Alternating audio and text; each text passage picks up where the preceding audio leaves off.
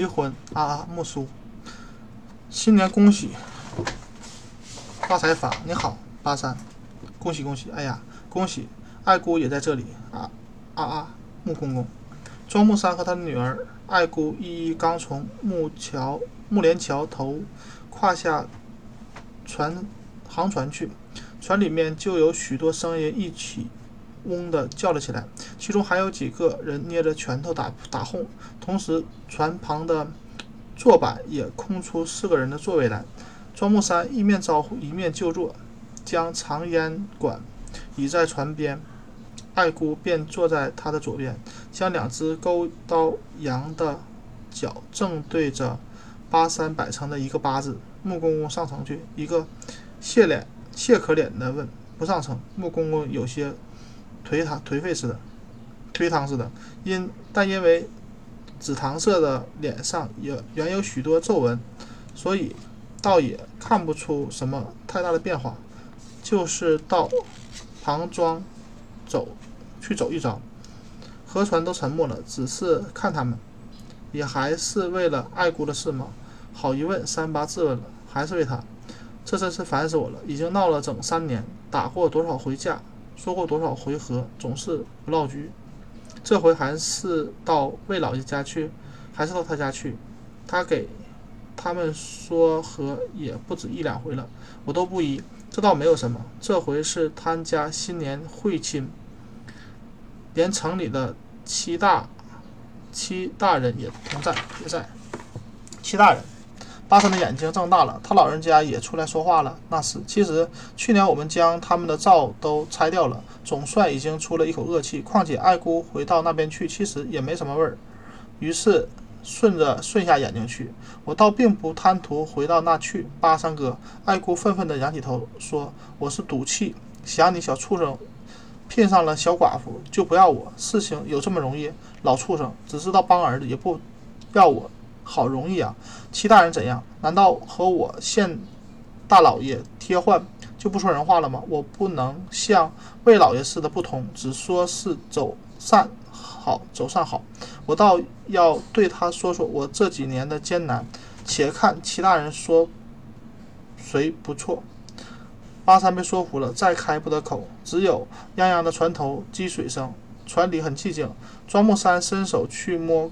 烟管装上烟，斜对面挨八三坐着的一个胖子便从肚兜里掏出一柄打火刀，打着火绒给他按在烟上。对对，木三，木三点头说：“我们虽是初会，木叔的名字却早已知道的。”胖子恭敬地说：“是的，这里沿村沿海三六十八村，谁不知道呢？”施家的儿子聘上了寡妇，我们也早就知道了。去年木叔带着六儿六位儿子去拆平了他的家灶，谁不说应该？你老人家是高门大户，都得都走得进去，脚步开阔，怕他们甚的。你这位阿叔，阿叔真通气。爱姑高兴地说：“我虽然不认识你这位阿叔是谁，我叫汪德贵。”胖子连忙说：“要撇掉我是不行。”七大人也好，八大人也好，我总要闹得他们家败人亡。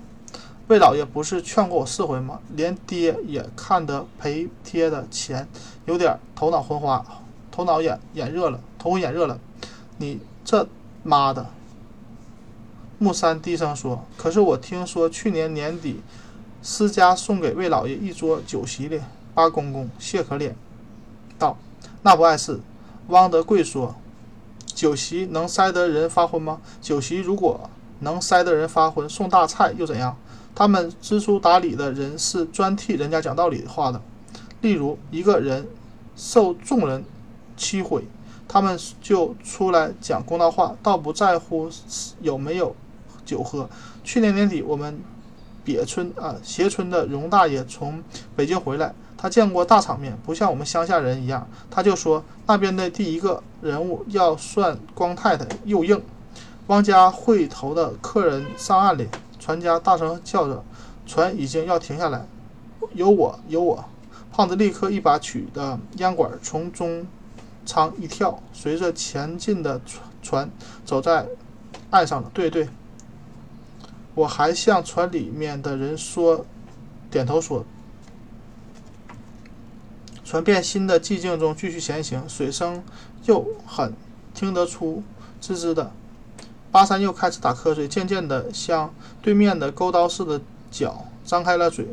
前舱中的两个老女人也低声哼起佛号来，她们捻着念珠，又都爱，都又都爱，又都看爱姑，相互而且互视努嘴点头。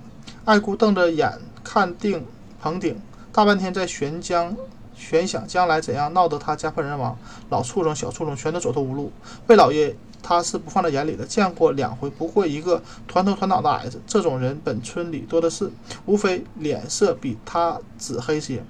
本木庄本木啊庄木山的烟早已吸到底，火逼的斗斗底里油烟油滋滋的叫着，还吸着。他知道一过汪家会头就到庞庄，而且那村口的魁星阁的确也呃也确乎已经望得见。庞庄，他到过许多回，不足道。以及魏老爷，他还记得女儿的哭回，他还记得女儿的哭回来，他的亲戚和女婿的可恶，后来给他们怎样吃亏。想到那这里，过去的情景便在眼前展现。一到惩治他亲家这一局，他向来是要冷冷的微笑的，但这回却不，不知道不知怎的，突而横面，突而。横映着一个胖胖的齐齐大人，他将将他的脑里的局面挤得摆不整齐了。船在继续的寂静中继续前行，唯有念佛声却宏大起来。此外一切都似乎陪着木叔和爱姑一同浸在沉思里。木叔，你老上岸吧，庞庄到了。木沙他们被船家的声音警警觉着。前面已经到了魁星阁了，他跳上岸，爱姑跟着，经过魁星阁下，向着魏老爷家走。朝南头，朝南走，过了三十家门面，再转一个弯就到了。早望见门口一列的驮着四个乌篷船，他们跨进黑油大门，被邀进房门去，门房去。大门后已经坐满了这两桌船夫和年长年。爱姑不敢看他们，只是溜了一眼，倒也并不见有老畜生和小畜生的踪踪迹。当工人搬出年糕汤来时，爱姑不由得越加局促不安起来了，连自己也不明白为什么。难道和知县大老爷换帖就不说人话了吗？他想。知书识礼的人是讲公道话的，我要细细对。齐大人说说说一说，从十五岁嫁过去做媳妇儿时候说起。他喝完年糕汤，知道时机将到。果然，不一会儿，他已经将一些年长和他父亲经历过大厅，又转一圈，跨过客厅的门槛去。客厅里有许多东西，他不细看，还有许多客。只见红青缎子马褂发散。在这些中间，第一眼就看看见一个人，这一定是齐大人了。虽然是也图，虽然也是团头团脑，却比魏老爷们魁梧得多。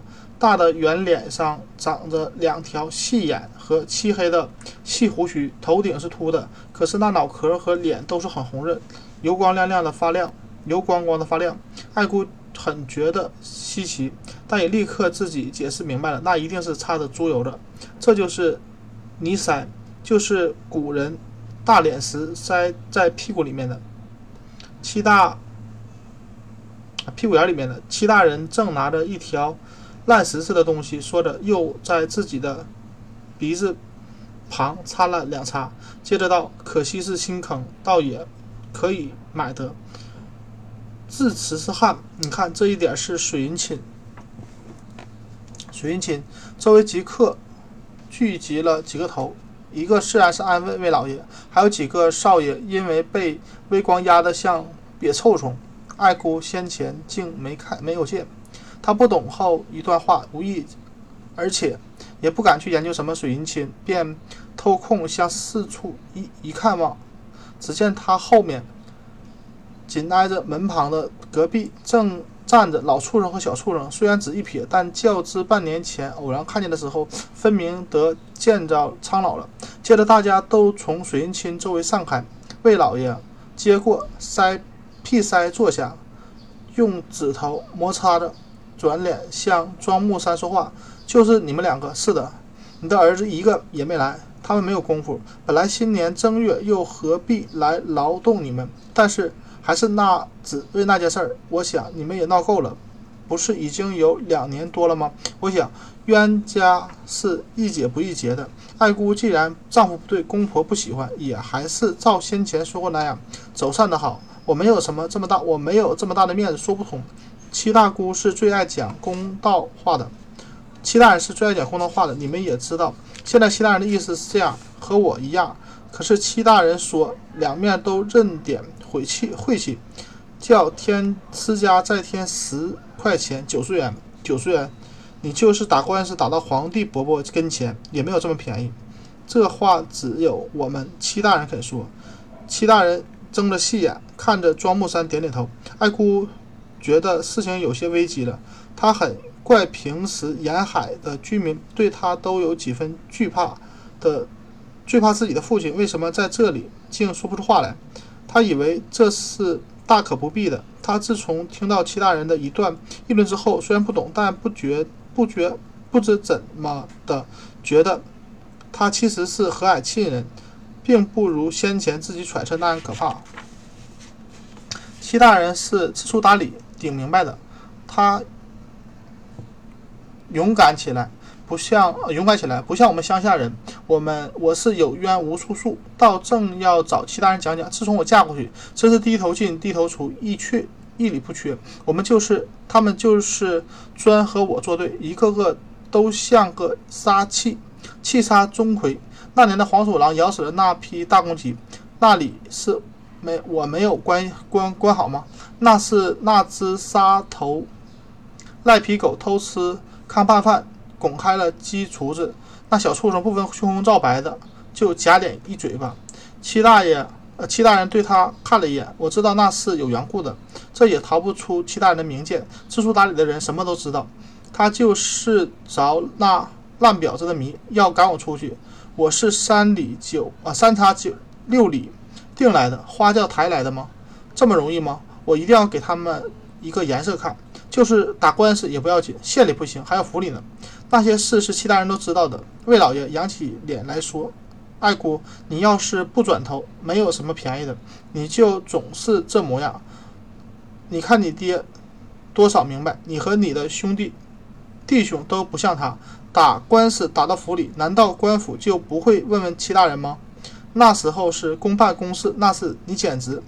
我就那那我就拼出一条命，大家家破人家败人亡。”那倒并不是拼命的事儿，戚大人这才慢慢的说：“年纪轻轻，一个人总要和气些，和气生财，对不对？我一天就是十块，那简直已经是天外道理了。要不然公公说走，我就得走。莫说府里，就是上海、北京，就是外洋，都这样。你要不信，他就是刚从北京洋学堂回来的，自己问他去，去问他。”问他去，于是转脸向着一个乡下巴的少爷道：“对不对？”的的确确，乡下巴少爷紧忙挺直了身子，毕恭毕敬地低头说：“低声说，爱姑觉得自己是完全孤立的，爹不说话，兄弟不敢来。魏老爷是原本帮他们的，七大爷又靠不住，连尖下巴少爷也低声下气的像一个臭瘪瘪臭虫，还打顺风锣。”他，但他在糊里糊涂的脑中，还仿佛决定要做最后一回，最后的奋斗。怎么连其他人？他满眼发了惊疑和失望的光。是的，我知道，我们粗人什么也不知道，就怨我爹连人情世故都不知道，老发昏了，就专凭他们老畜生、小畜生摆布，他们会报丧似的急急忙忙钻狗洞，巴结人。其他人看看，默默地站在他后面。的小畜生突然说话了，他在大人面前是怎样，那在家里简直闹得六处不安。叫我爹是老畜生，叫我是口口声声小畜生，逃六子，逃生子，那个烂娘烂十十万人生的，叫你逃生子。爱姑回脸啊，回转脸去，大声说，便又向着七大人道：“我还有些，我还有话要当众当大众的面说出来。”他那里有好声好气，开口见胎闭口娘杀。自从结识了那婊子，连我的祖宗都都祖宗都忍起来了。齐大人，你给我评评理，批评批评这。他打了一个寒战，连忙住口，因为那看见齐大人突然两眼向上一翻，圆脸一一一仰，细长细长胡子围着的嘴里，同时发出一声高大摇摆的声音来。莱西，其他人说，他觉得心脏一停，接着便突突的乱跳，似乎大势已去，局面都伤了，仿佛失足掉在水里一般，但又知道。这实在是自己的错。立刻进来一个蓝袍子、背黑背心的男人，对齐大人站定，垂手挺腰，像一个一根木棍。全厅全客厅里鸦雀无声。齐大人将嘴动，但谁也听不清说什么。而那个男人却已经听到，而且这命令的力量仿佛又钻进他的骨髓里，将身子牵成两切，毛骨悚然似的。一面答应道：“是。”他倒退了几步，才翻身走出去。爱姑知道意外的事情就要。到来，那事是那事情是万万料不到，也防不了的。他这时才又知道齐大人实在威严，先前都是自己的误解，所以太放肆，太粗鲁。他非常后悔，不由自己的说：“我本来是听专听齐大人吩咐。”全客厅里鸦雀无声。他的话虽然细微细的如实，魏老爷却像听到霹雳似的。他跳了起来：“对呀，齐大人也真公平，爱姑也真明白。”他夸赞着，便向庄木山老木，你啊，那你自然是没有什么说的。他自己已经答应。我想你绿红绿贴是一定已经带来了。我通知你，那么大家都拿出来。爱姑见他爹，便伸手到肚兜里去掏东西。木棍似的那男人也进来了，将小乌龟模样的一个漆黑的扁扁的小东西递给齐大人。爱姑怕事情有变故，连忙。去看庄木山，见他已经将茶几上打开一个蓝布包裹，取出洋钱来。其他人也将小乌龟头拔下，从那身子里面倒一点东西在掌心。木棍似的男人便接了那扁东西去。其他人随即用那一只手的一个指头沾着掌心，向自己的鼻子鼻孔里塞了两两塞，鼻子鼻孔和人中立即焦黄。啊，黄焦焦的，他皱着鼻子，似乎要打喷嚏。庄木川正在数羊钱，魏老爷从那没有数过的一叠里取出一点，交还了老畜生，又将两份红绿贴子互换了地方，推在里面，嘴里说道：“你们都收好，老木，你要点数，点点清数目，这不是当好当玩意的银钱事情，求求。”的一声，爱姑明白是齐大爷打喷嚏，但不由得转过眼一看，只见齐大人张着嘴，仍旧在那里皱鼻子，一只手的两个手指却戳着一件东西，那就是古人大剪的时候塞在屁股屁眼里的，在鼻子旁揉搓着，好容易。庄木山清点的洋钱，两方啊两方面将红贴红绿贴纸。收起，大家的腰骨似乎都似乎直了，原先收敛的脸相也宽解下来。全客厅顿时见得一团和气了。好，事情是圆满了。魏老爷看见他们两面都显出告别的神气，便吐出一口气。那翁，那么翁，再有再没有别的事，恭喜大家，大吉，总算解了一个结。你们要走了吗？不要走。在我们家里喝了新年喜酒去，这是难得的。我们不喝，存着，明年再来喝吧。爱姑说：“谢谢魏老爷，我们不喝，我们还有事情。”庄木山老畜生和小畜生都说着，恭恭敬敬地退出去。咦，怎么不喝一点吗？魏老爷还注视着走在最后的爱姑说：“不喝，不喝，谢谢魏老爷。”一九二五年十一月六日。